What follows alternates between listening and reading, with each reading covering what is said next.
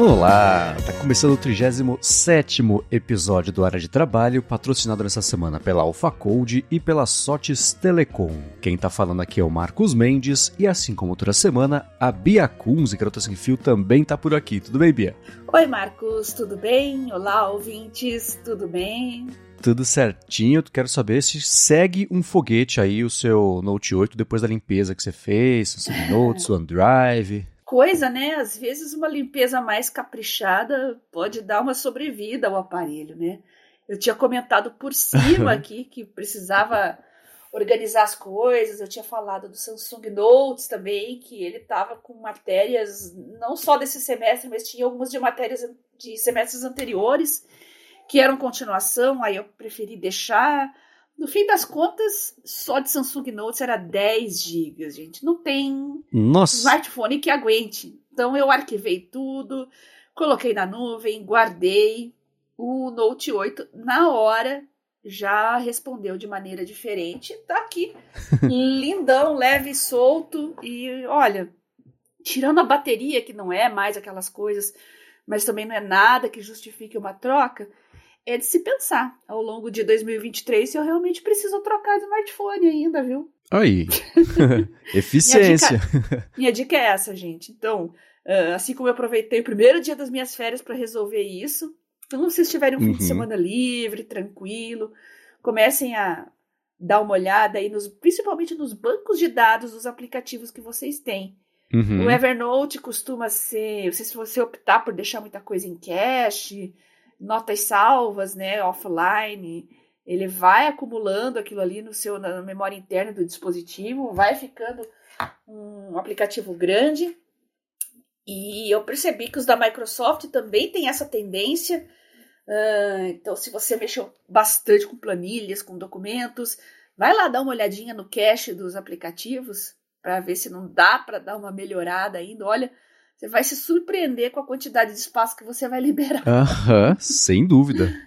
Existe. É, é uma coisa curiosa isso de cache, porque até hoje, por exemplo, no iOS, não existe um jeito manual na maioria dos aplicativos para você limpar o cache. Não tem no sistema, os aplicativos têm que fazer porque a, a premissa do sistema é quando você precisar de espaço, a gente resolve. O que é uma coisa bacana, certo. exceto quando você precisa rápido de muito espaço, né? E aí você, sei lá, mesmo que você esteja com, não sei, vamos supor, 10 GB livres, você precisa de 15. O que você vai fazer? Você tem que sair deletando o aplicativo. Então, por exemplo, eu lembro que o Spotify fez uma ferramenta, um, uma opção dentro do app para você limpar o cache, porque ele não fazia isso automaticamente e nem é, direto é. ali pelo sistema, né? Então, ou então você tinha que, sei lá, deleta o aplicativo e baixa de novo para ele deletar o aplicativo, cache os dados, ah, aí baixa é. o aplicativo.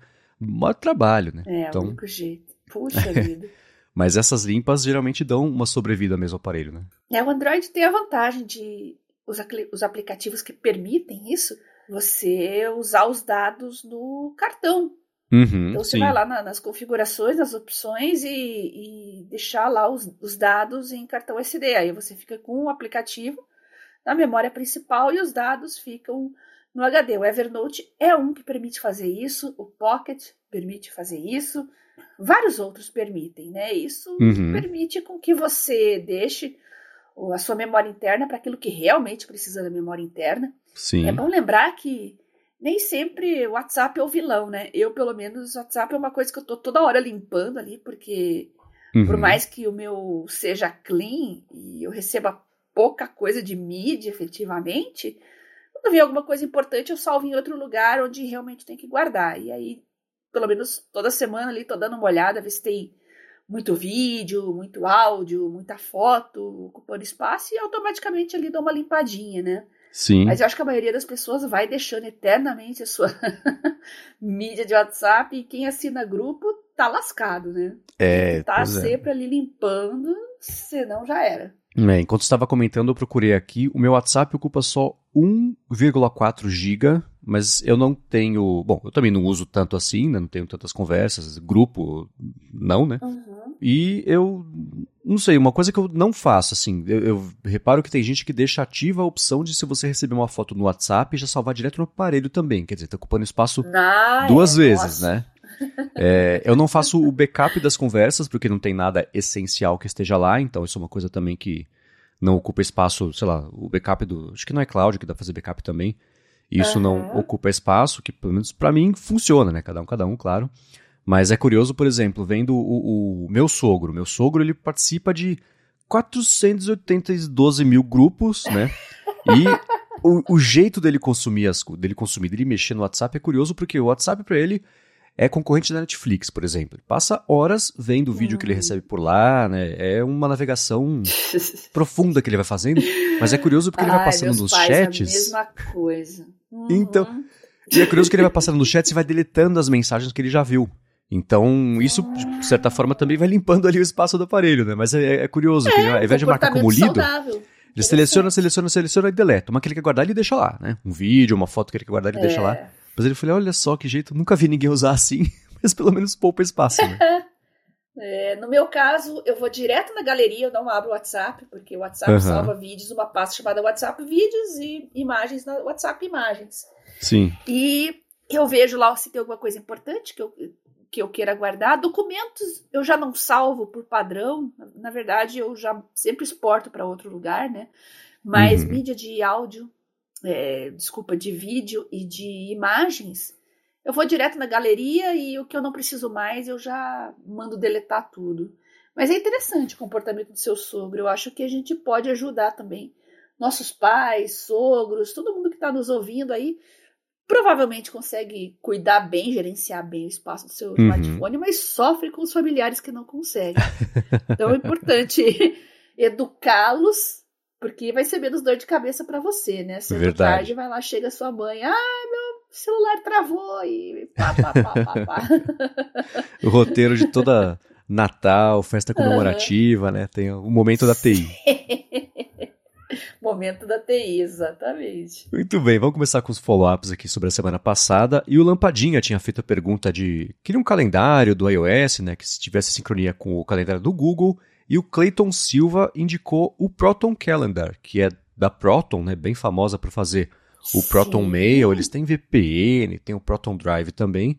E o lance deles é serviço e armazenamento seguros, tudo criptografia ponto a ponto. Eles estão lá na Suíça para poder manter, né, não receber nem ordem de governo nenhum para extrair dado, repassar uhum. dado, esse tipo de coisa. Então eles investem muito. Né, o segmento deles é justamente esse, né?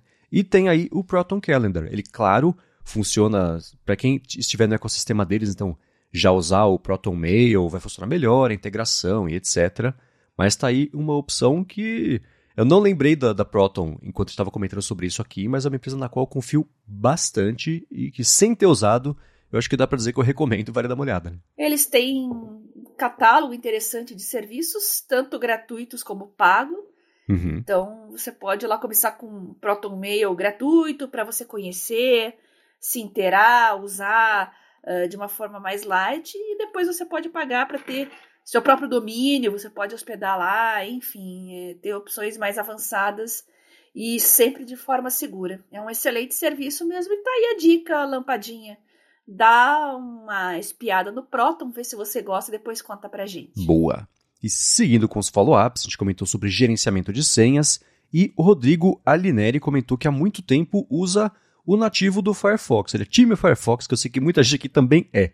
Ele comentou que tem nos desktops de casa, do trabalho, celular também e sincroniza tudo bonitinho, nunca teve problema e sempre atendeu a ele super bem. Então tá aí, para quem quiser experimentar, gerenciamento de senhas do Firefox tem também essa opção e aparentemente rola bem. Você já tentou usar, não? Verdade. Já eu uso, esqueci de falar, gente. Eu esqueci do Firefox.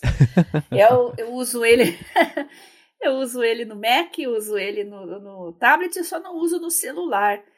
Porque é, eu uso para coisas diferentes o Firefox e o navegador da Samsung. Então, como eu falei, tem o gerenciador do próprio navegador da Samsung, que funciona bem em celular, tablet, aí não vai ter no Mac. Então não dá para você ter o mundo perfeito, por enquanto, pelo menos para mim, para as minhas necessidades, né, num único uhum. navegador só.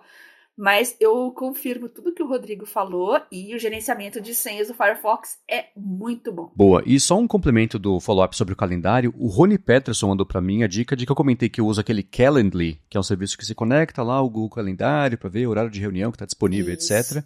E ele comentou que em vez do Calendly, se você pagar o serviço do Google Meet, que custa R$ reais por mês, mais ou menos, ele tem essa funcionalidade nativa. Você consegue já administrar o agendamento de horários direto aí com ele. Então fica a dica para quem já assina, talvez não sabia que tinha essa funcionalidade, rola de fazer isso sem precisar de um terceiro, como acontece com o Calendly.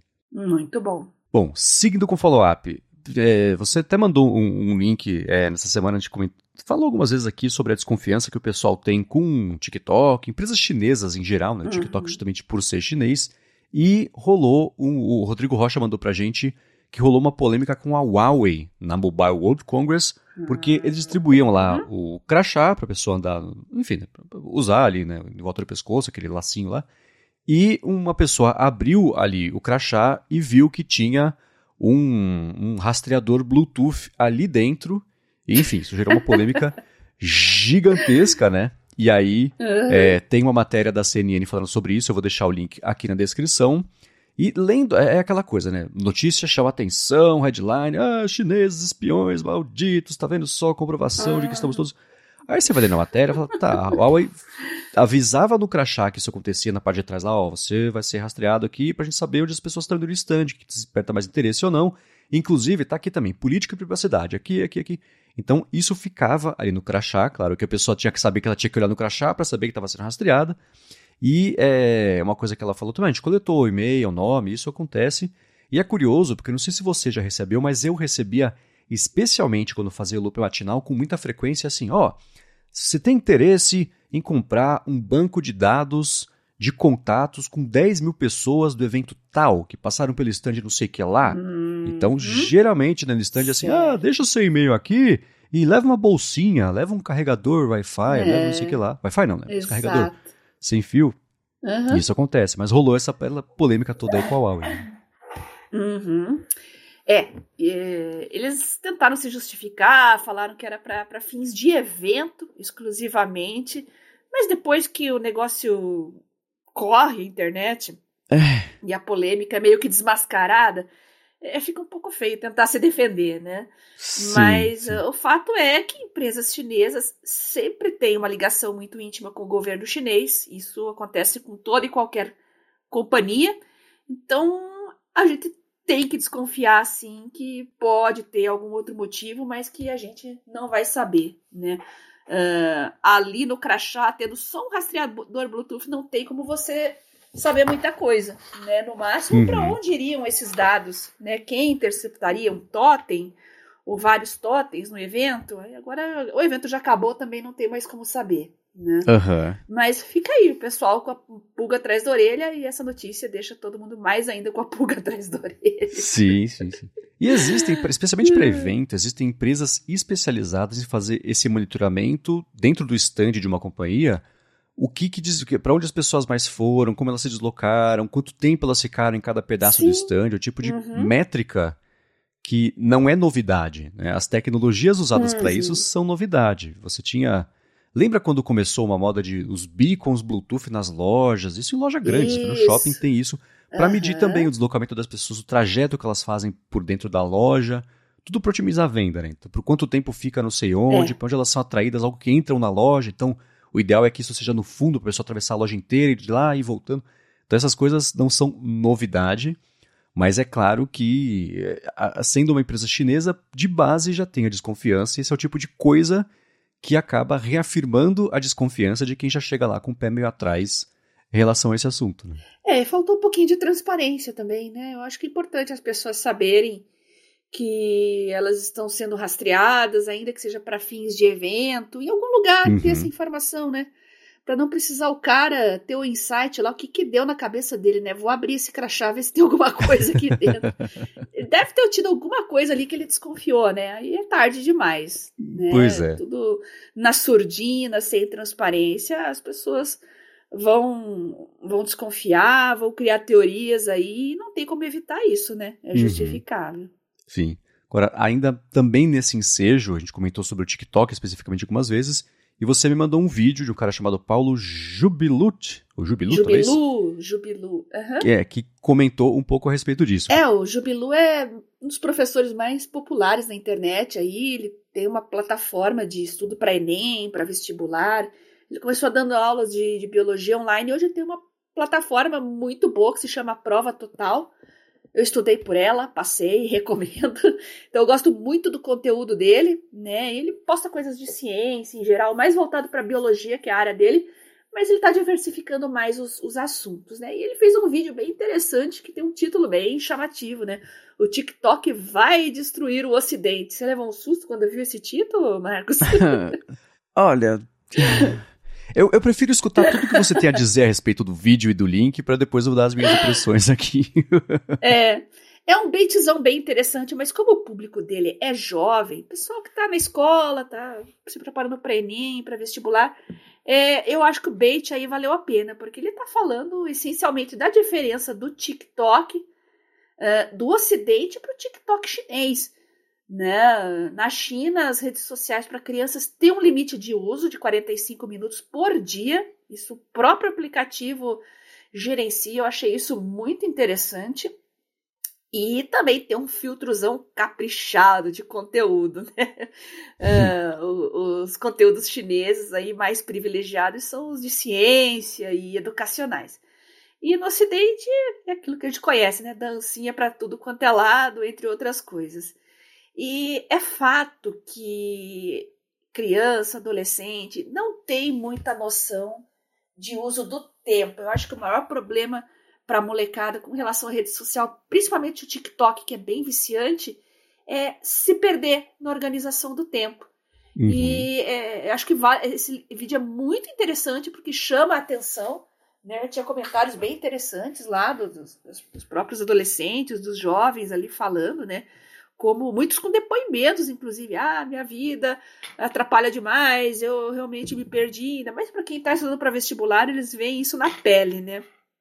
Então é bem interessante refletir sobre uhum. isso e também a gente pensar em, uh, em como impor limites para crianças e adolescentes, né? Puxando o gancho, é, eu comentei uma notícia no Twitter recentemente falando que as escolas em São Paulo estão querendo mudar o horário das aulas do turno da manhã, adiar por uma hora. Não sei se você chegou a ver isso, Marcos. Não, acho que você comentou rapidinho Não. de passagem isso. É. Sobre e como era absurda essa ideia. É, é. De se puxar para uma hora mais tarde, porque as crianças estavam chegando na escola com sono, não estavam rendendo. É aquilo que todo pai e mãe com certeza já, já tem uma noção, né? Uhum. Eu comentei, eu falei que no meu tempo criança tinha que estar na cama nove e meia para poder acordar na hora. O problema não tá no horário da aula, o problema é a criança que tá sem noção de horário. E teve gente lá que veio me criticar, né? Provavelmente o pessoal que fica até duas da manhã no celular foi lá me criticar. E teve um que comentou um negócio que eu achei tão, tão louco, assim. Ele falou: É, mas antigamente também podia bater em homossexuais na rua. Meu, meu Deus, o que, que tem a ver uma coisa com a é. outra? Você é, e ter o pai colocar um horário para o filho ir dormir, é, comparado com coisas culturais de, de, Ai, eu fiquei assim pensando, caramba, como é que funciona a cabeça dessa pessoa, né? Uhum, Mas sim. eu estava num dia de bom humor, estava com paciência, expliquei para ele que no meu tempo os pais sabiam que telas faziam mal né? A gente ficava na televisão. Eu não assistia nem a novela, que era a novela das oito na época, até porque meus pais achavam que eram muito adultas o conteúdo dessas novelas para criança, então terminava os telejornais lá, quando começava a novela, era hora de criança estar tá na cama, tinha que escovar os dentes, pôr o pijama e deixar a mochila e o uniforme prontos para o dia seguinte, então no máximo 10 horas você já estava na cama, né? Uhum. E claro, tinha que estar. Tá, eu entrava, se eu não me engano, sete e meia na escola e funcionava, né? Tem que ter horário para tudo. Criança, adolescente tem que ter horário para tudo. E hoje não é só uma tela, não é só mais a TV. Tem milhões de telas e eu estou percebendo que pais, educadores estão bem perdidos com relação a isso. Parece que é um liberou geral e está todo mundo com receio de controlar melhor isso. A TV é mais fácil, né? Você desliga a TV na sala ali, enxota todo mundo do ambiente e manda dormir. Agora uhum. o celular é pequenininho, Cada criança ali hoje em dia tem o seu. É bem mais complicado, mas tem que começar a intervir cedo para a criança criar bons hábitos, senão no futuro, para a adolescência e um adulto jovem, quando você for trabalhar, começar a ter sua vida adulta, não vai dar para você pedir para seu chefe para entrar uma hora mais tarde, não. É, é não dá para você pedir pro ônibus, ah, ah, me espera um pouquinho que não cheguei no ponto ainda que eu dormi um pouco mais. Não tem essa, uhum. gente. Então, o mundo real é assim. Né? É, eu acho que ficar mudando o horário de aula para as crianças poderem dormir mais é tapar o sol com a peneira. É, eu, tenho, eu lembro quando eu era criança e eu ia pra cama, tinha, tinha regras bem estritas em casa, bastante coisa. E o horário de dormir era uma delas, mas eu ia pra cama eu tinha um Walkman na época, com aquele bem clássico amarelinho, aquele fone de ouvido, que é só um arame, assim, que amassava horrores, né? Pra, uhum. tava depois botar de da cabeça. E eu ficava escutando o Jô Soares da CBN, transmissão que era ao vivo da TV e coisa, porque eu achava legais as entrevistas, uhum. depois começava a escutar música, trocava ali. Então, uhum. ser criançada sempre, jovenzada, sei lá, sempre dá um jeito ali de, de burlar as instruções mesmo. É. E hoje deve ser. Eu fico pensando, talvez eu tenha comentado sobre isso aqui alguma vez, que eu, eu, eu não invejo o desafio que deve ser da aula hoje em dia com tantas opções de distrações secretas, né? Então a pessoa fica vendo stories ali embaixo da mesa, né, meio escondido, para fazer cola também, relógio, né? Então eu falo, olha, deve ser, se na época com, sei lá, com papel e cuspe já, já era um monte de problema, né? Imagina hoje em dia com muito mais possibilidades, deve ser uma tarefa bem cansativa. Agora, voltando esse, falando sobre específico sobre é, esse estudo que ele comentou, o que eu falar é que assim, o vídeo tem o, o TikTok tá com o i, destruir, tá com sei lá, aquelas aqueles jeitos que as pessoas postam para burlar uma uma moderação, não sei porque o título é daquele jeito, mas eu olhei e falei, Ih! e escutando o que ele comentou, eu fui atrás também do estudo específico que ele disse, e ele disse que as crianças americanas escolheram que elas querem ser influenciadoras, enquanto as chinesas escolheram que elas querem ser astronautas.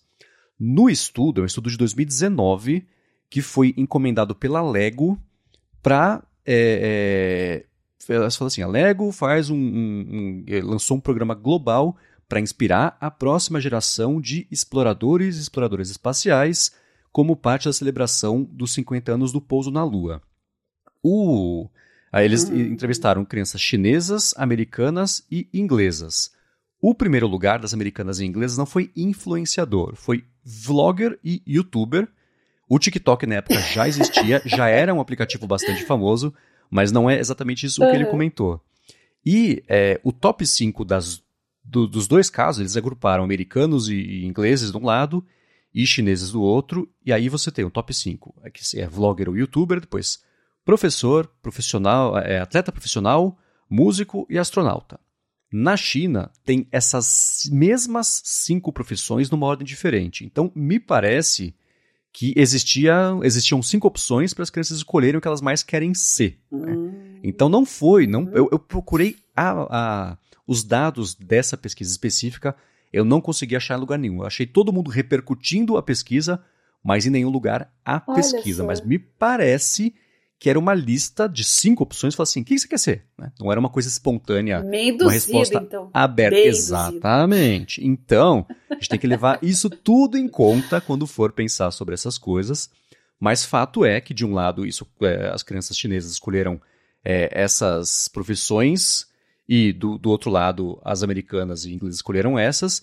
Existe sim uma questão cultural, por exemplo, Google, Facebook, esses serviços são bloqueados na China, as crianças têm menos contato com uhum. isso por conta uhum. dessa restrição draconiana do governo chinês. Estou misturando aqui é, é, tiranos, mas ainda assim deu para entender. Então, e uma outra coisa é, talvez os interesses já sejam, de, por natureza, mais científicos por lá do que aqui. Se o TikTok tem um algoritmo absolutamente mágico, que, é que todo mundo fala, o algoritmo é mágico do TikTok, entende o que você gosta e começa já a te jogar um monte de coisa do que você gosta. Quer dizer então que as pessoas do Ocidente estão mais com os aplicativos assim, querem saber mais de entretenimento do que de ciência e, e melhora pessoal e profissional e etc, etc. Então, uhum. é, existe uma questão que o TikTok não me pareceu ser a causa do problema, é uma manifestação de um problema uhum. que já existe Lembrando que é uma pesquisa de 2019. O TikTok eu procurei. Uhum. já tinha meio bilhão de usuários, mas hum, ainda assim não era perto do que ele é hoje de impacto cultural, de adoção e etc, etc, etc. Sim. Então, é um ponto de atenção, mas não exatamente como me pareceu que estava sendo explicado lá no vídeo. Talvez para as crianças chinesas nem apareceu a opção de ser influenciador, né? Nem sabem direito o que, que é isso. é, é complicado, né? Se a lista que foi oferecida é, para as crianças de, de cada cultura é a mesma, é de se pensar, uhum. mas se não for a mesma, realmente a pesquisa aí fica com um impacto bem bem prejudicado sim, e não vai sim. ter muito valor. Mas fico alerta, eu acho interessante essa ideia da, do bloqueio, né, da limitação por tempo. Uhum. E eu acredito que é, já está tendo uma preocupação grande, de, inclusive de governos, com relação a desempenho escolar, entre outros, por causa de rede social. Né? Uhum. A gente está falando de celular, mas vamos falar de rede social, né? Como um todo. As crianças querem o celular para acessar rede social. Então, eu acredito que no futuro, com regulamentações, com restrições que vão ser impostas, a tendência é que é, esses aplicativos comecem a ter limitadores de tempo, viu? Vai ter é, que ser forçado, claro, porque sim. isso aí vai implicar em perda de receita, né? Mas alguma coisa nesse sentido aí é bem, bem possível. Sim, sim. O próprio TikTok anunciou recentemente. Eles já tinham na China uma restrição, e aí a gente vê também as diferenças estão nos detalhes, né? A parte principal é sempre um detalhe. Na China, eles tinham já uma limitação, que está lá é 45 minutos, só que para crianças menores de 14 anos. A legislação de basicamente o resto do mundo proíbe menor de 14 anos, tem uma é, diferença de país para país, e de ter rede social. E recentemente, faz o quê? Uma, duas semanas, o TikTok anunciou para o Ocidente, para o Ocidente, né? Não o Douyin, que é o chinês, mas uhum. o TikTok anunciou para cá também uma restrição de uma hora por dia para menor de 18 anos. É, é, são, é, você pode ligar, você pode desligar, é aquela coisa toda que a gente sabe, né? Não é uma coisa restrita assim. Se você tem menos de 18 anos, vai ser assim. São são só orientações, como diria a repórter do Sanduíche Ishi. Mas isso é, existe e está tá sendo colocado em prática aos poucos, porque são as empresas achando o jeito que não tenha muito impacto na operação, mas que ainda assim elas sejam percebidas como preocupadas proativamente com esse tipo de assunto para não receber uma canetada e ter que fazer isso de um jeito que elas não tenham como controlar. Né? Então, isso está aos poucos acontecendo, sob, pelo menos do, do, meu olhar, uma coisa proativa, com asterisco, que é assim, proativo, mas do jeito que ainda assim fique cômodo para a empresa. Mas é um assunto que certamente vai continuar em voga como ele está, e já faz pelo menos, sei lá, um ano, dois, né? Sobre o tempo de uso. É, aqui na área de trabalho a gente tem uma audiência bem qualificada com relação à tecnologia. E tenho certeza que muitos aí são pais de crianças, adolescentes, menor de idade em geral. Então eu queria que vocês mandassem o feedback para nós aqui Manda para mim lá no Telegram, arroba Biacunze, ou então no Twitter, arroba Garota Sem Fio, contando como é que vocês administram na casa de vocês essa questão de rede social. Controla por tempo, uh, divide tarefas, coloca primeiro a obrigação, depois o lazer, tem restrição de horário para ir para a cama, de uso de celular. Eu tenho essa curiosidade, já que, como eu falei, que o pessoal é mais ligado em tecnologia, são early adopters, já estão aí nas internets há muito tempo. Então eu tenho essa curiosidade de saber como é que isso está sendo passado para os filhos. Mandem um feedback para gente, tá? Boa. Também quero saber, você compartilha no nosso grupo de eu e você, ou seja, na nossa conversa do Telegram, nos feedbacks, para poder falar sobre isso aqui na semana que vem, conforme o pessoal for mandando. E você comentou sobre um público Legal. qualificado que gosta de tecnologia. Eu vou aproveitar para fazer a primeira pausa aqui antes de falar sobre o Chat GPT, que tem coisas bem bacanas pra gente falar sobre isso aqui. E uma que é surpresa para você, eu nem compartilhei com você ainda.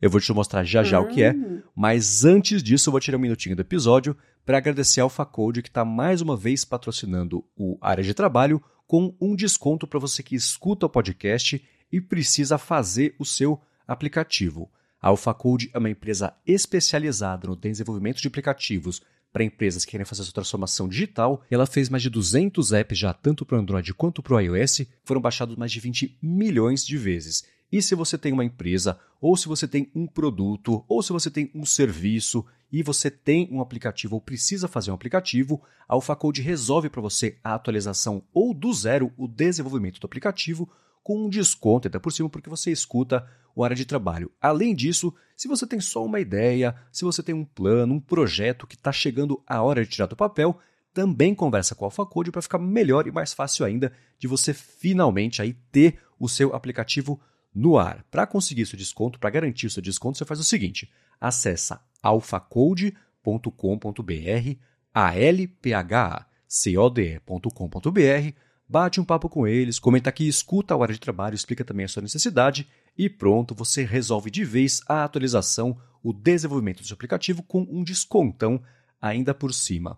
Muito obrigado ao AlphaCode pelo patrocínio mais uma vez do área de trabalho e pelo apoio a toda a Gigahertz. Muito obrigada, AlphaCode, por proporcionar essa oportunidade aos nossos ouvintes.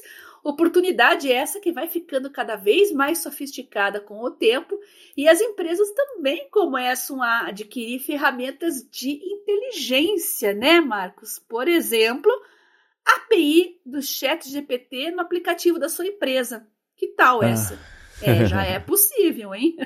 Exato. A OpenAI anunciou recentemente que eles vão começar a disponibilizar para empresas os tokens ali, tanto do Chat GPT quanto também do. Daqui a pouco eu lembro o nome, vou buscar aqui, que é o, o a inteligência deles para reconhecimento de texto e transcrição também. O custo uhum.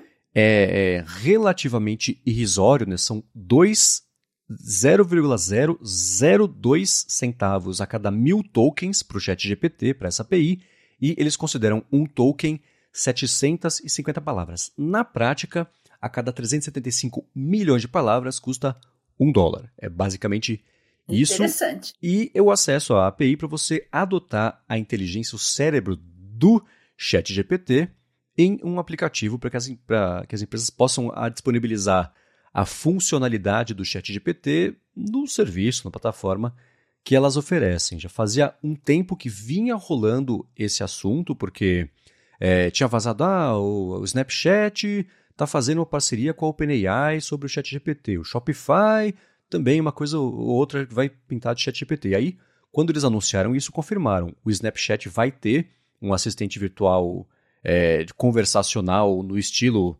né, do, do, do, que é tipo o, o Bing Chat lá, é, que também está usando o, o Chat GPT, né? É, Quizlet, Instacart também, o próprio Shopify. Então, eu vou deixar na descrição o link da matéria do Tecnoblog que explica, por exemplo, que o Instacart é um aplicativo de delivery de itens de mercado e com o Chat GPT integrado vai dar para fazer, ó, oh, escuta, como é que eu faço almoço saudável para meus filhos? E aí ele vai falar como é que faz o almoço e já vai ter direto ali a opção de você fazer o pedido com os ingredientes, etc. Legal. Que é uma aplicação interessante possível, mas tem trocentas outras, né? É. Pensou, né? Você que tem uma oficina mecânica, você chega lá no chat e fala: Ó, oh, meu carro tá fazendo aquele barulhinho em tal lugar. Eu espero que o chat de PT não fale que é a rebimboca da parafuseta. Né? Eu vejo no Twitter o pessoal, o pessoal ainda não sabe muito bem o que, que é o chat GPT. Mesmo jornalistas né? Tem alguns que estão é, é, comentando que o ChatGPT, ah, não é nada, isso aí tá fraco ainda, é só marmelada. E você vai ver, essencialmente estão usando como ferramenta de buscas.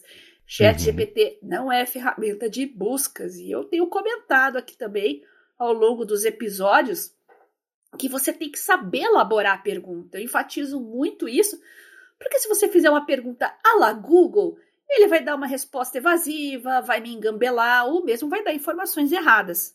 Né? Uhum. Então, o ideal é que você faça perguntas associando contextos diferentes, permitindo com que ele deixe mais restrito o campo onde ele pode desenvolver a resposta e assim fornecer informações mais interessantes. Como você usou o exemplo aí, né, alimentação saudável para os filhos. Então ele vai pensar crianças vai pensar em comida, vai pensar em fitness, né? São vários contextos diferentes que a inteligência vai ter que agrupar, selecionar e, a partir de um filtro, elaborar uma resposta para você. Então, esqueçam essa história de ChatGPT como substituto do Google, que não é nada disso. Vocês vão se decepcionar mesmo, viu? é, no caso do, da, do Snapchat, o próprio Evan Spiegel, que é o CEO, falou: gente, não comente com esse chatbot informações pessoais, informações privadas, é o tipo de coisa que a gente está implementando.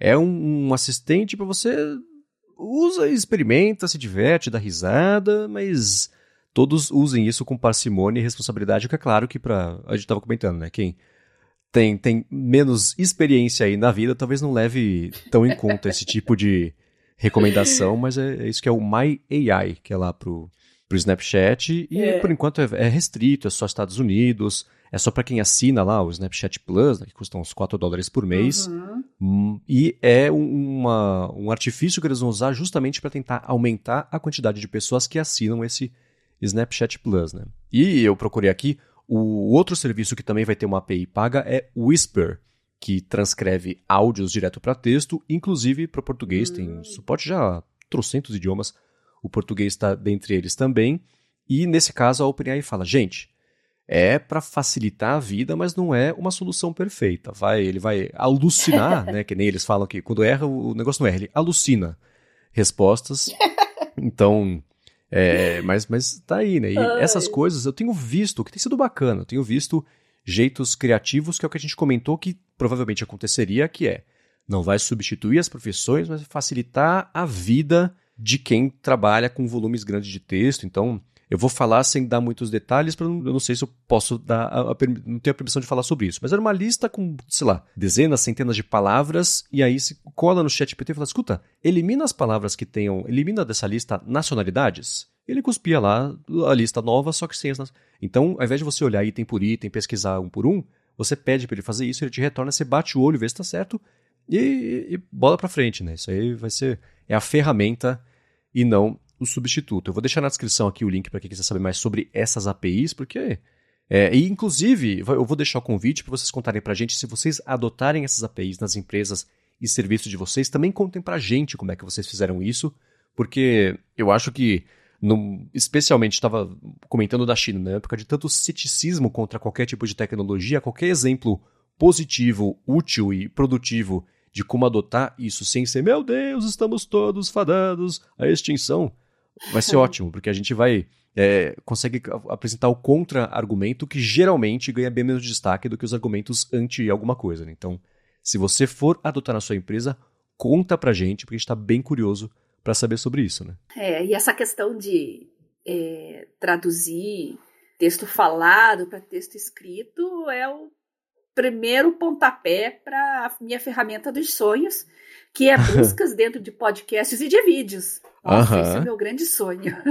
sim, sim. Existem podcasts né, que fazem, que tem, é, geralmente, ou, ou contratam um serviço para fazer isso, tem uma comunidade muito ativa que se ocupa de transcrever o texto para disponibilizar, uhum. para aumentar a acessibilidade, etc., mas geralmente é a exceção da exceção. Né? Então, se isso for uma funcionalidade nativa do ecossistema, incrível, né? Nativo não, mas ainda assim mais acessível para todo é. mundo fazer, incrível, né? É, podcasts muito longos, ou então com uma frequência alta de publicação, isso se torna um problema, né? Uhum, Praticamente exato. inviabiliza a, a ferramenta. É, Mas é, ou longos, quando ou... você tiver a possibilidade de fazer isso automaticamente, uhum. olha, aí sim vai ser bem legal. Exatamente. Ou longos são com muita história, né? Porque o próprio loop matinal que eu fiz por anos e anos e anos, putz, você falou uma vez uma notícia uhum. tal da uhum. empresa, nossa, como é que eu vou achar isso? Aí procura, procura e você acha, né? Mas se tivesse transcrição, tava mais fácil, né? Verdade. Mas seguindo ainda falando sobre o chat GPT, eu recebi um vídeo engraçado na semana passada, eu falei, deixa eu fazer um teste. Aí eu perguntei pro chat GPT, escuta, quem que fundou a rede Gigahertz de podcasts? Aí eu recebi uhum. a resposta, eu tô te mandando no Telegram Leia em voz alta para todo mundo aqui a resposta que chegou. Vamos ver. A rede Gigahertz de podcasts foi fundada por Bia Ô, oh, louco, chat GPT, você tá me colocando numa saia justa aqui. Ah, jornalista especialista em. Nossa, o ChatGPT me conhece, agora eu tô chocada. Tá vendo? 2017? é, então, Nossa, né? chutou bonito a data aí, hein? a rede é composta por uma série de podcasts sobre tecnologia, cultura pop, ciência e outros temas relacionados. Desde sua fundação, a Rede Gigahertz se tornou uma das principais referências de podcast no Brasil, aí eu concordo, com uma ampla variedade de programas e conteúdos relevantes para o público interessado em tecnologia e cultura digital. Aí o final ele caprichou, mas uh -huh, realmente. Mas né? Parabéns, aparentemente moral, você fundou. Hein? Que moral com o chat GPT, hein? Exato. E aí e foi curioso que eu fiz, eu fui alternando as perguntas, né? E aí falei assim, e ela fundou sozinha? Não, não, ela fundou. Tem outras pessoas que fundaram junto. Paulo Riga do Tecnoblog, por exemplo. Rodrigo Guedin do Manual Puxa. do Zero. Eu falei, olha só, hein, que legal essa rede.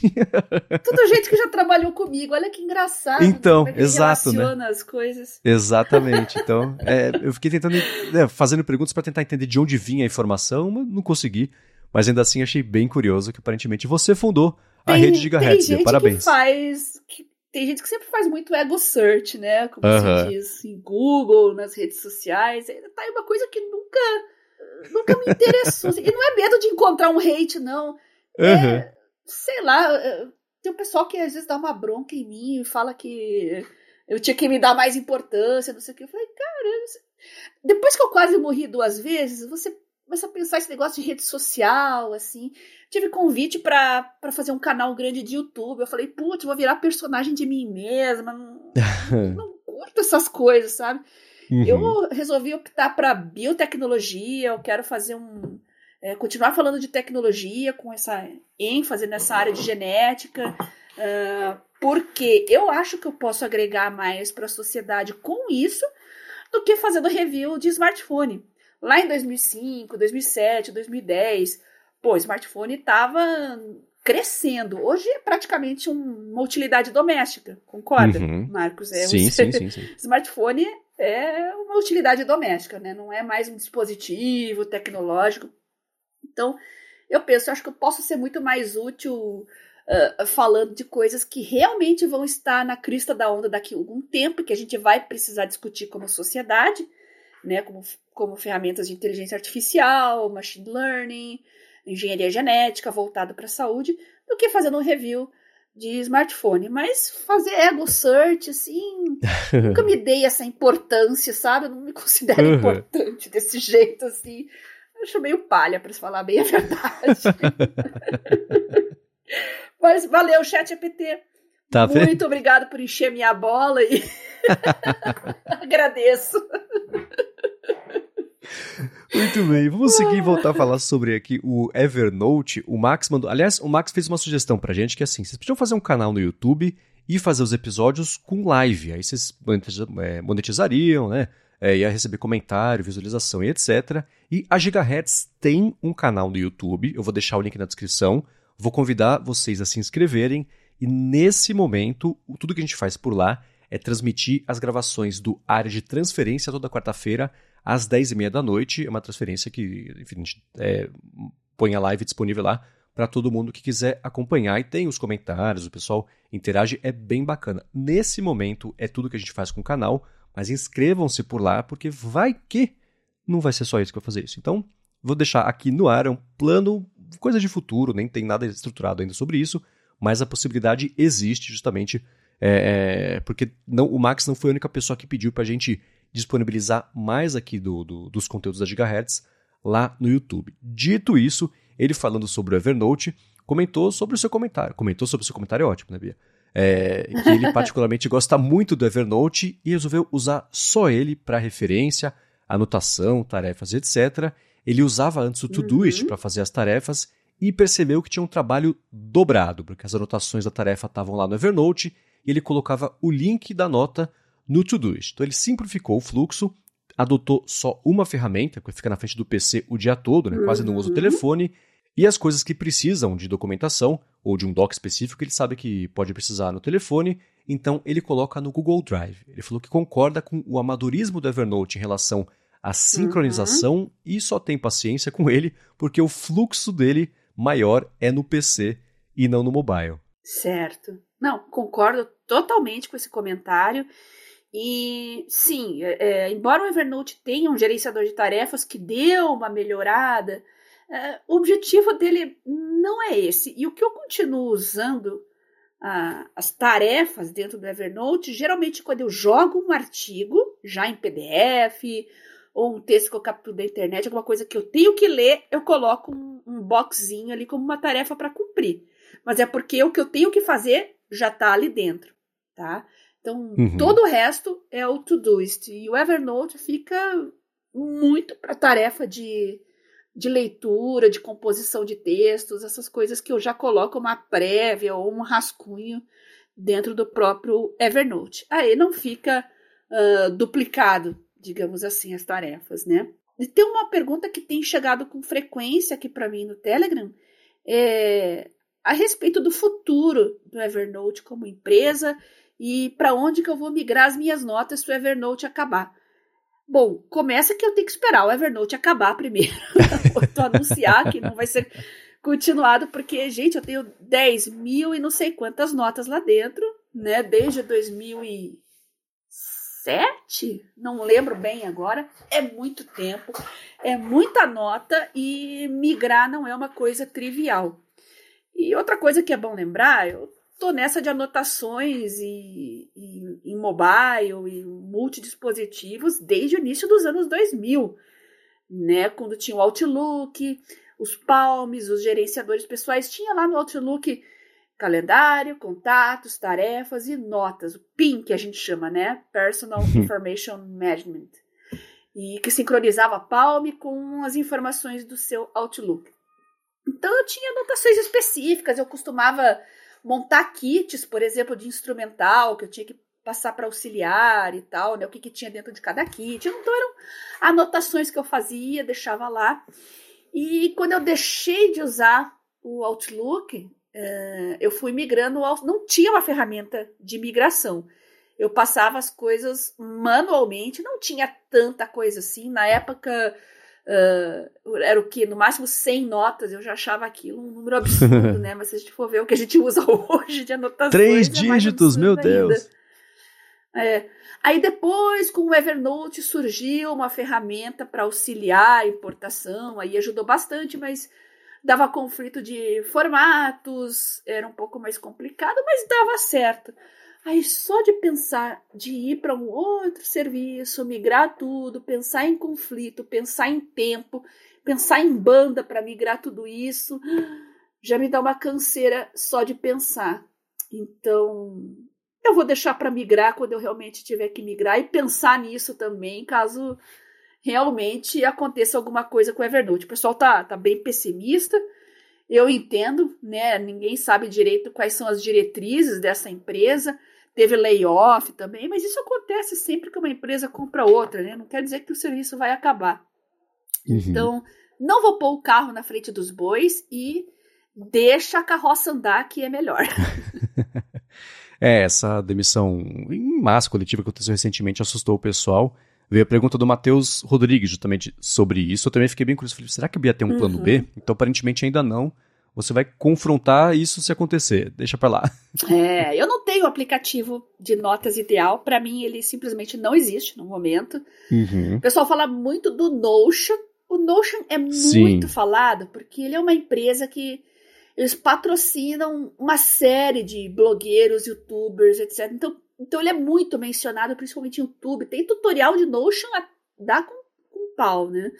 Então, mas ele tem uma inteligência artificial que é muito boa, até tô, tá na minha lista de coisas para testar aqui, que teve uns upgrades recentemente, mas ele não é ainda o ideal para mim. Eu preciso de notas escritas à mão. Uh, a gente já falou de vários outros aqui, né, Marcos? Obsidian, uhum. tem muitos aplicativos hoje, cada um com um, uma natureza diferente, digamos assim.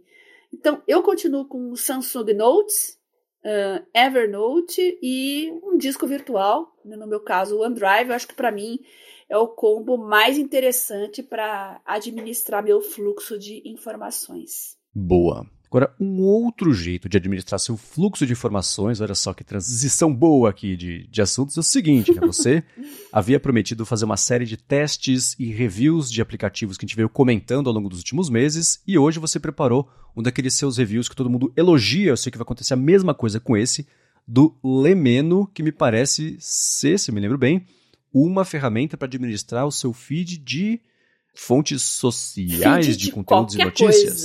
Ah, então vamos lá.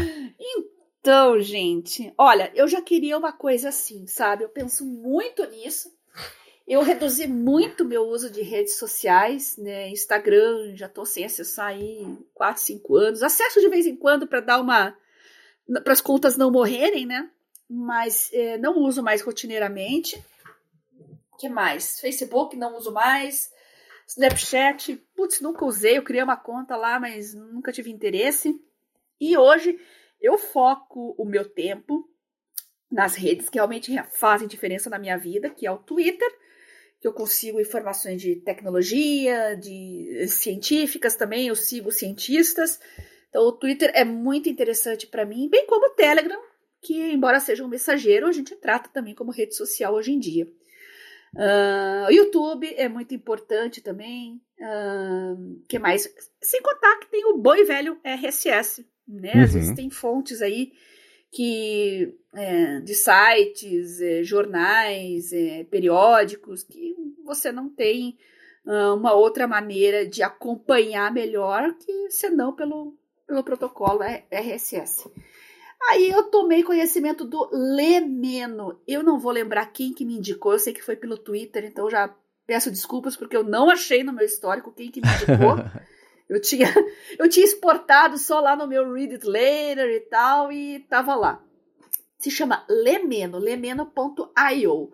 Qual que é a ideia dele? Ser um agregador de feeds de múltiplas fontes, múltiplas redes sociais.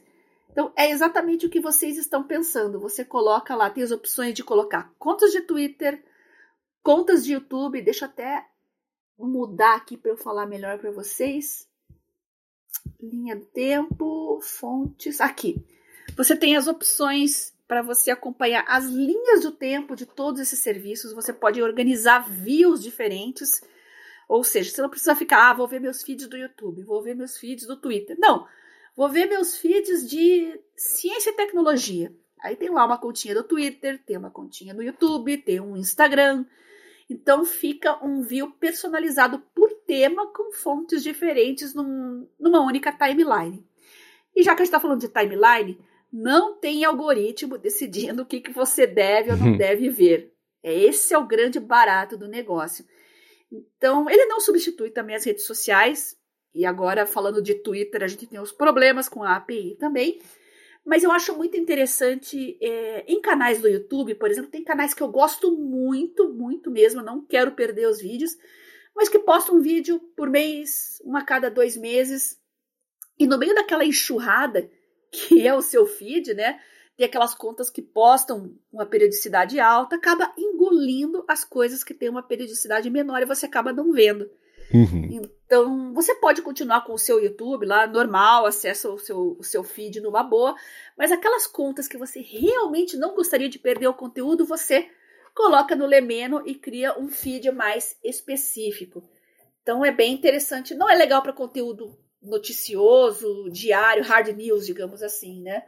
Uh, é mais interessante para conteúdos que são um pouco mais elaborados e um pouco mais um, soft news mesmo, né? Resenhas, análises científicas, conteúdo de nicho, tá?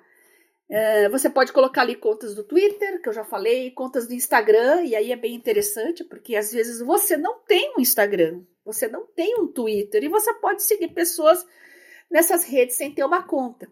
Claro que o uso fica bem limitado, porque daí você não consegue interagir com essas pessoas. E se essas pessoas têm perfil privado, é, infelizmente não vai funcionar na plataforma. Mas de resto, tá beleza. Olha, vocês que não têm Twitter e querem ver o que eu posto no Twitter, vai lá, cria uma continha no Lemeno, adiciona lá, arroba garota sem fio, vai aparecer tudo lá para vocês. Uhum.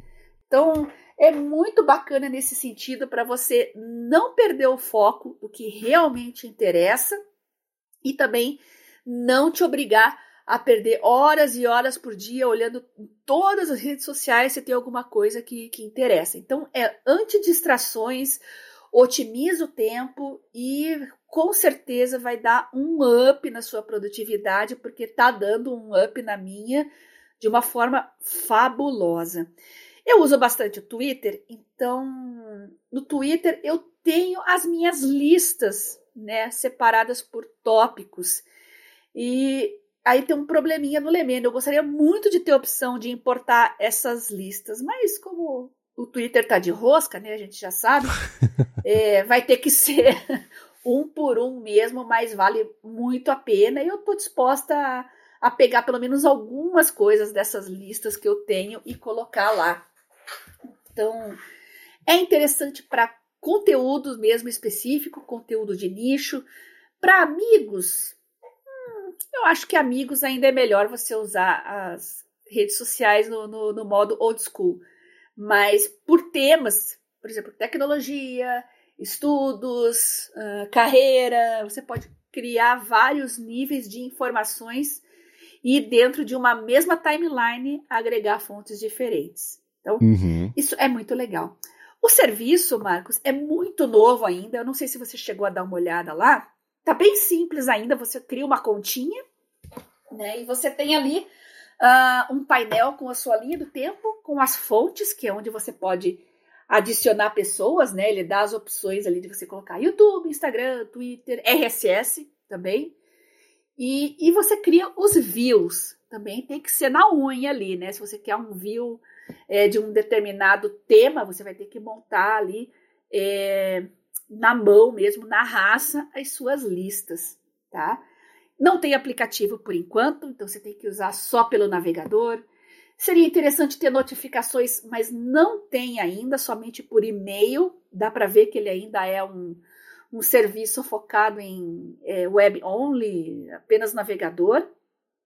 E interessante que eles pretendem colocar uma, uma modalidade paga, mas eles ainda estão, como eles estão no início, eles estão falando assim, ó, pode doar o quanto você quiser, por enquanto. Eles querem mais que se divulgue mesmo, pelo menos essa impressão uhum. que eu uhum. tive. Ninguém me contatou, gente, ninguém tá me pagando para falar disso. Alguém me indicou, que eu também não lembro quem, eu salvei ali, demorei inclusive para para mexer melhor nessa ferramenta, entrei em férias e olha, meu arrependimento é não ter começado a mexer nisso aqui antes. eu gostei bastante, tá? Então, Boa. eles estão falando aqui benefícios para contas pagas, sem limite de notificações por e-mail. Tem um limite de notificações, né? Mas tá aí, no futuro, esse é um serviço que, se tiver uma assinatura e agregar, de repente, uma, uma interface mobile, um aplicativo, com notificações no aplicativo, olha, eu assino com o maior gosto. Então tá aí, é o lemendo.io. Tem, tem em português também, tá? Eu acho que eu não sei quem criou esse aplicativo, se alguém conhecer, coloque em contato comigo aí, mas está em português, tem em português e inglês. Tenho a impressão que é, pelo, pelo vocabulário em português aqui, eu tenho a impressão que é brasileiro, né? Quem é brasileiro essa solução. Eu não achei mais informações na web a respeito disso. Mas eu acho que está aí. É um serviço que está começando e que vai resolver um problemão que muita gente aqui sente que pode realmente otimizar a nossa rotina. Boa, eu tenho uma série de perguntas para te fazer é, é, sobre tanto o quanto isso entrou no seu dia a dia, o jeito que entrou no dia a dia, e tem uma resposta também sobre se são brasileiros ou não, mas eu vou fazer tipo o João Kleber, peraí, porque antes disso eu vou tirar um minutinho do episódio para agradecer também a Sorte Telecom, que também está patrocinando aqui o Área de Trabalho.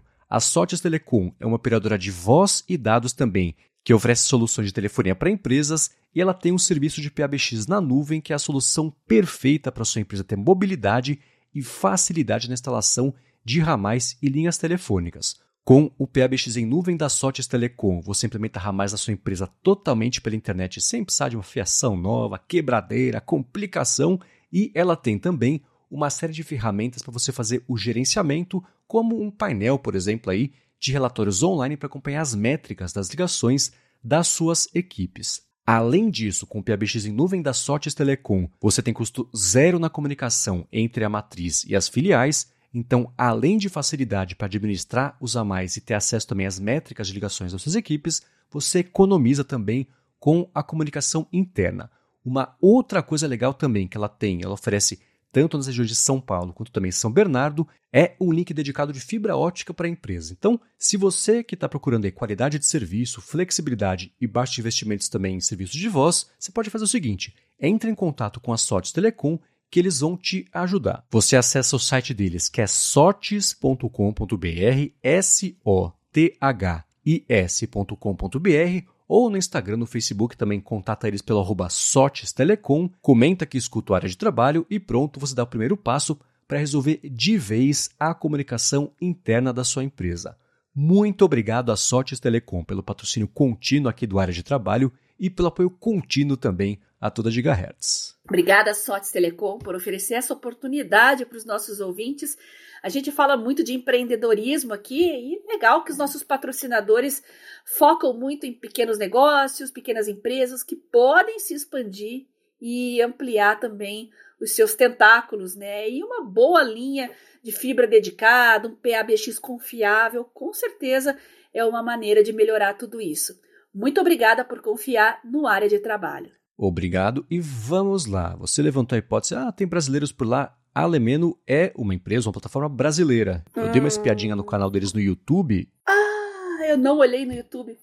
Então, Não sabia, olha só que interessante. É curioso observar esses vídeos porque ele é, dá para ver a evolução da plataforma a cada um que eles postaram com um exemplo de como é que funciona a interface, como é que funciona o esquema de funcionamento. Então no comecinho era uma coisa ah, super crua correndo. que você assinava, uhum. ah, assina o feed do Twitter. Você viu um monte de, de, de tweet ali, uma listinha meio crua, bem, bem simplona mesmo. E hoje em dia você já vê, é, tem uma interface que tem mais uma cara não de rede social, mas um feed um pouco mais gráfico das coisas que estão sendo colocadas por lá. E eles explicam justamente, por exemplo, para a criação de, que eles falam que são os, os grupos, né, as listas que você seleciona, uhum. os perfis que você quer adicionar naquela lista e pronto, você salva. Achei super prático isso aí para você ter os, os, os criadores ou as fontes que você segue, tudo agrupado ali no tema que você escolher. É, achei curioso que eles têm esse sistema de. Eles falam assim: ah, que nem, sei lá, já viajou e fez um walking tour na cidade que você paga o quanto você quiser. É tipo isso. Você. Depende do valor que você tirar daqui, você paga pra gente uhum. também. Achei super bacana isso. Eu fico bem preocupado, eu vou dizer, com o lance uhum. do Twitter, das APIs, porque é, eles sendo uhum. uma startup é. e estão começando agora, estruturando o produto deles, o Twitter tendo dito já que para aplicativos de leitura de tweets, a API vai ser paga e não é uma coisa barata. Um, uhum. Se você for criar esse serviço em si, a conta no serviço em cima só de ler tweets, eu acho que vale esperar um pouquinho, porque é bem possível que isso vá embora aí num futuro próximo, médio, distante. Cada dia o Twitter fala uma data nova sobre o fim desse suporte a APIs. Eles comentam também que para o Instagram uhum. você segue as pessoas lá que você quiser, mas não tem acesso aos stories, porque aparentemente não tem API para puxar os stories por lá. Mas de resto, uhum. eu achei a plataforma uhum. super bacana e interessante, especialmente com a adição de você seguir RSS, porque começou com YouTube e Twitter, eles foram expandindo para Instagram e também RSS. Uhum. Você está usando uhum. há quanto tempo, mais ou menos, o, o Lemeno? Ai, eu criei a conta, eu acho que faz um mês, mais ou menos, tá. mas que eu comecei, adicionei pouca coisa. Uhum. E que eu tô mexendo mais é da semana passada para cá, que eu ainda estou assim moldando ao meu gosto, né? Tá. E isso do Twitter é bem interessante. Eu coloquei pouquíssimas contas de Twitter aqui, é porque, como eu falei, eu tenho as listas, lá tá tudo muito bem organizado dentro do próprio Twitter, e é um p... trampo, né, como eu falei. Então eu tô focando mais no Instagram, que eu não acesso mais, mas tem aquelas contas que eu gostaria muito de continuar acompanhando né? Tem algumas empresas de biotecnologia, inclusive, que é uma coisa que eu não consigo entender, porque usar uma rede de fotos para divulgar notícias, informações, para mim não faz muito sentido, se não é visual, mas as pessoas usam o Instagram sim, fazer o quê, né? Então, uhum. para essas empresas e esses perfis que usam só o Instagram como canal de informações, está sendo muito interessante. Instagram e YouTube é o que está sendo mais interessante para mim, essencialmente porque canais de YouTube com poucos inscritos ou com informação muito de nicho. Ah, aquele negócio, o algoritmo não gosta de entregar porque vai despertar o interesse de pouca gente. Então, para esse tipo de conteúdo está sendo muito legal. E RSS uhum. que eu estou adicionando ainda lá, e esse funciona super bem. É, é, é bem interessante, é bem promissora mesmo a ferramenta. E a questão da, da, das APIs realmente é uma preocupação. Enquanto o Elon Musk estiver usando o Twitter de parquinho, a gente não vai saber mesmo como é que vai ser o futuro das coisas e sua preocupação é totalmente irrelevante. É, né? Que é difícil começar a depender de uma coisa justamente agora para daqui a um mês ou sabe sei lá quanto tempo isso vai mudar. Eu ia te perguntar, eu perguntei porque é, há quanto tempo você estava usando isso, justamente para uhum. tentar entender, por exemplo, se você já notou uma mudança de algum hábito de consumo, de algum canal que você está vendo mais ou Mudou. que você está vendo uhum. menos ou, ou sim, ah, não entro mais no Twitter, entro agora no Lemendo para ler minha timeline. Como é que tá isso para você? Não, não, não para mim foi mais visível no YouTube. Canais que eu gosto muito, tinha até um lá, poxa, pararam de. Fiquei pensando assim, poxa, pararam de publicar e tal. Eu só percebi que eles estavam publicando pelo Lemeno. Uhum. Porque o, o YouTube simplesmente engole e some com. É, é uma coisa que eu não consigo entender. Eles realmente uh, privilegiam de uma forma bem descarada determinados tipos de conteúdo. E, na verdade, era um canal que não tinha parado de publicar. Ele publicava a cada dois, três meses, mas era sempre algum vídeo que eu clicava para assistir. Então, uhum. em YouTube realmente fez uma diferença. E Instagram, pelo fato de eu não acessar mais, né, não usar mais como rede social, também está sendo bem, bem interessante. E quanto à falta dos stories, graças a Deus não vem stories junto.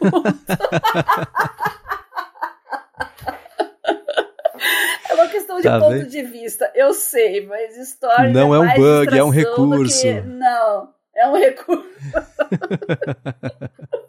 Faz todo sentido, porque para ser um agregador de feeds, né, eu acho que é, stories são é um TikTok mais elaborado, digamos assim, né? Tem lá arrasta uhum. pra cima, não sei o que, não sei o que, mas não é uma coisa que vai fazer diferença na sua vida, tanto que não sei como é que tá o Instagram hoje, que eu não tô usando mais faz tempo, tanto que se você perder um stories, você nunca mais acha, né? Aham, uhum, sim. Acredito eu. Nossa, o que, que o fulano falou mesmo? Acho que isso também não existe, né? É, são conteúdos altamente esquecíveis. Uhum. Então, é bom que foque só no feed. Sim, sim. E você sente, você tem as suas coisas que você quer ver lá, e, e, é o jeito que eu também consumo, que é me deixa ver só o que eu falei que eu quero ver e na ordem que foi postado, como Deus quis, né? Então, só isso. Ótimo. Eles fazem isso. Você veria valor. Você veria valor aí em ter uma área específica separada do seu feed para descoberta de coisas novas? Tipo, ó, todo mundo que assina esse canal aqui que você assina no YouTube, assina esse outro também. Então tá aqui alguns vídeos não inserido nas coisas Com que você certeza. assina, mas uma coisa de descoberta separada? Eu até ia sugerir isso, criar um componente social. Mais ou menos o que o Pocket faz, né? Ah, beleza, tenho lá os meus, meus artigos que eu deixo para salvar mais tarde. E daquilo que eu li ao longo da semana, que eu gostei, eu faço uma espécie de curadoria e coloco lá na, na aba de recomendações. Então, uhum. quem tem o Pocket também vai ver que artigos eu estou recomendando. Então, até ia falar isso, esse componente social ia ser bem interessante. Até porque, imagine os ouvintes do área de trabalho, com certeza consomem conteúdos muito bons. Né? Nós temos uma audiência muito qualificada, como eu já falei. E eu ia adorar ver os feeds e RSS e canais que o pessoal tá recomendando. Vale muito a uhum. pena. É, então, é, é, uma coisa que é curioso porque você tendo a premissa de que você não vai mexer na timeline do pessoal, a parte de descoberta acaba criando um é, clima de não, descoberta você vai enfiar, na, não, não, não, dá para essas coisas não coexistirem, mas existirem cada uma no seu canto, né, meio separados ali mas é uma coisa importante. Um negócio que eu achei bacana que eles estão é, disponibilizando para quem cria conteúdo é o seguinte: eu crio lá o perfil e faço uma lista com o meu Twitter, o meu Instagram, meu YouTube. Dá para você gerar um link e mandar esse link para uma outra pessoa e essa pessoa, por meio desse link, já vê o seu feed das coisas que você colocou lá para assinar. Então, isso é um jeito hum, bacana. Acho que, de... acho que ainda não. Tá, num dos vídeos lá, tá. Então, eles devem estar implementando ainda. é, possivelmente. Então eu vou dar uma olhadinha nos tutoriais que você falou do YouTube, vou ver com mais uhum. calma, mas eu achei bem poucas opções ainda de, de customização, uh, etc. Né? E até porque, como eu falei, eu estou moldando ainda os meus views, eu estou testando ver qual que é o formato que funciona melhor para mim. Por enquanto, são views por temas. Uhum. Então, eu tenho lá um view de mobile, um view de produtividade, um view de ciência, um view de genética. Então, eu separo ciência de genética, né? Dá uhum. para você criar assuntos mais nichados ainda, já que você não vai perder é, coisas com pouca publicação, então vale a pena fazer isso. Mas ainda estou achando o meu jeito ideal. Agora que eu estou entrando de férias, finalmente, né? uhum. né? vou poder mexer nisso com calma e com certeza daqui um tempo eu volto a comentar como é que tá a minha plataforma aqui, como é que ela tá funcionando. É, legal. E você, dessas listas que você criou, existem contas que você tenha colocado em duas listas ou não? Cada conta tá no máximo em uma não. lista só e pronto? Eu acho que não sei se tem essa possibilidade, viu? Agora que você falou, eu vou dar uma olhada, mas eu ainda não fiz isso não. Tá. Esse overlap, você falar, tem ciência e tem, como é que você falou? Que você tem... É... Ciência e genética. E então, genética, é. é né? então, assuntos pensando, de pô. saúde, em geral, assim, eu deixo em ciência e os que uhum. são só específicos de biotecnologia, engenharia genética, eu deixo separado. Entendi. Porque, são, porque o número é menor, então eu prefiro que eles apareçam mais para mim. Uhum, né? Coisas que tem pouca gente falando, né? Ah, tá. É, porque é curioso pensar que em algum momento ia ter um, um, overlap de pelo menos uma conta, e como é que fica, né? Se é uma coisa que já está marcada como lida, não lida, não, se aparece nas duas. Não, não tem esse perigo. Hum. É, e esse funcionamento deles é parecido com uma coisa que eu tinha comentado há muito tempo com o Rambo, que eu tinha pensado que poderia existir, e existia alguma limitação de API que não permitia que isso rolasse, que era o seguinte: um serviço que permitisse que eu criasse uma lista do Twitter com todas as contas que você, por exemplo, Pia, segue, para eu uhum. ver, entre aspas, como é que é o seu Twitter, né? as coisas isso. que você consome, uhum. etc. Mas tinha alguma limitação que não, não, permitia que isso acontecesse. Por outro lado, o Lemeno esbarra nessa funcionalidade, tendo esse lance de você criar a lista e a conta e um link que permita que você é. veja isso aí. Então, tá parecido com isso. Espero que eles adotem o Mastodon em breve, porque, enfim, né? Tem uhum. um, um, pedaço da bolha de tecnologia que está migrando para lá, né? Tudo aberto, etc. Então, isso deve rolar. É, tanto só Mastodon, mas tudo que eles falam do Fediverso, federação de. Tem o Pixel Fed, tem o YouTube uhum. federado também, etc. Então, vamos ver se isso aparece, porque é bacana, meio incipiente o interesse novo, pelo menos renovado disso aí. Mas legal ver que com tão pouco tempo está mudando já a forma como você consome esses conteúdos, só porque é uma plataforma voltada para um jeito diferente é o que encaixa para você, como é que você vai usar. Isso é bacana. E eu nem quero colocar tanta coisa, porque a palavra-chave aqui é qualidade e não quantidade. Uhum. E eu não vou deixar de usar uh, as redes de, da forma tradicional, né? YouTube, Twitter, etc. Mas aqueles tá. assuntos que eu realmente eu me sinto na obrigação de acompanhar, é igual eu fazia no, na época do finado Google Reader, né? De manhã tinha aquela tarefa básica de todo dia responder e-mails e abrir o RSS. Era o que eu fazia toda manhã, uhum. tomando meu café, era um hábito uh, realmente diário. E eu gostaria muito de voltar a ter esse hábito diário, porque rede social, do jeito que está hoje, você vai entrar, você sabe que teu tempo vai para o ralo. Né? Então, claro que eu quero me divertir, também quero ver memes, mas eu prefiro ter o momento do dia para dar uma descontraída, relaxar, enquanto em outros momentos eu quero usar a rede para trabalhar, para consumir é, conteúdo ligado ao meu trabalho. Então, eu gosto de, de fazer essa separação, sabe? E o Lemeno uhum. é, até o momento, é a plataforma que eu realmente vejo que tem condições de me proporcionar isso. Boa, eu ia perguntar justamente o que, que te leva a entrar, por exemplo, só no Twitter ou no Lemeno, então tá resolvido. É o contexto, né? No fim das contas é o que você exato, tá no clima exato. da hora ali. É, no próprio Google Reader, uh, no caso Feedly, que eu passei a usar depois, né? Eu separava uh, os, uh, os meus feeds, digamos assim, não era tanto por assunto, mas era o que eu tinha que ver todo dia, o uhum. que eu podia ver uma vez por semana e o que eu podia. É uma customização bem louca, bem diferente, mas eu fazia assim. ah, os feeds que eu tinha obrigação de ver todo dia estavam lá. Aqueles que eram uma vez por semana, ah, vou dar uma, uma lida sobre tal assunto e tal. E aqueles que eram diversão, né? Pura alegria para descontrair uhum. e tal, que era uma terceira categoria. Né? Isso era possível no Google Reader, é possível no Feedly, e agora, né? Mas claro, estava restrito a RSS. Né? Aqui agora a gente está falando de contas em redes sociais, né? A gente foi um passo além. Boa. E quem, se vocês estão escutando aqui também estão usando o Lemeno, também comentem com a gente como vocês estão usando porque é uma ferramenta que eu estou vendo que dá para, dentro dos moldes que ela tem, cada um criar o seu hábito, o seu jeito de usar. Por exemplo, isso que você comentou do Feedly, né, de você ter um feed é, é, uhum. pensando no alvo, né? O que está lá no centro do alvo é o que tem que ver todo dia, e quanto mais você vai para as bordas com menos frequência, é um jeito interessante de você consumir isso aí. Então, para quem está usando, se vocês tiverem dúvidas que a gente não tenha respondido aqui sobre o Lemeno comenta com a gente, a gente pode até conversar com eles, né, pra gente é, tirar dúvidas do jeito melhor informado, então é uma, uma coisa que a gente pode experimentar e fazê-la com eles. Para os outros links que a gente comentou ao longo do episódio, você pode ir em gigahertz.fm barra adtrabalho barra 37, eu dou mais piada aqui também nas notas do episódio. Muito obrigado ao Facode e Sotes Telecom pelo patrocínio daqui. Obrigado a vocês que avaliam, que recomendam. Também é muito importante recomendar o podcast para mais gente ainda poder descobrir o área de trabalho. E obrigado a você, Bia, por permitir mais uma vez que a gente tenha essa vida mais produtiva e melhor informada sobre tecnologia.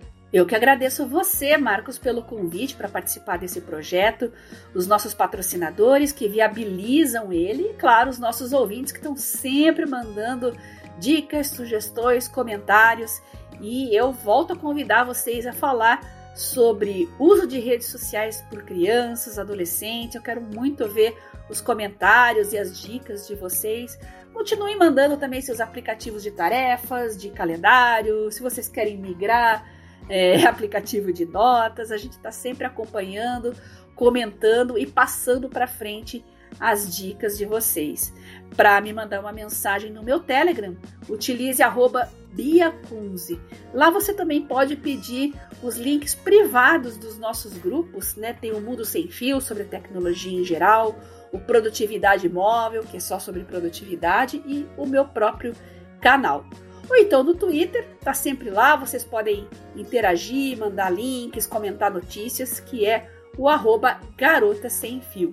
Boa, eu no Mastodon e também no Instagram sou MVC Mendes, apresento um monte de podcast aqui na Gigahertz e o Bolha Dev também, que é um noticiário diário de tecnologia, inovação e desenvolvimento, e escrevo também para o ifeed.pt. Muito obrigado mais uma vez pela audiência de vocês e a gente volta na semana que vem. Beijoca sem fio a todos e até semana que vem.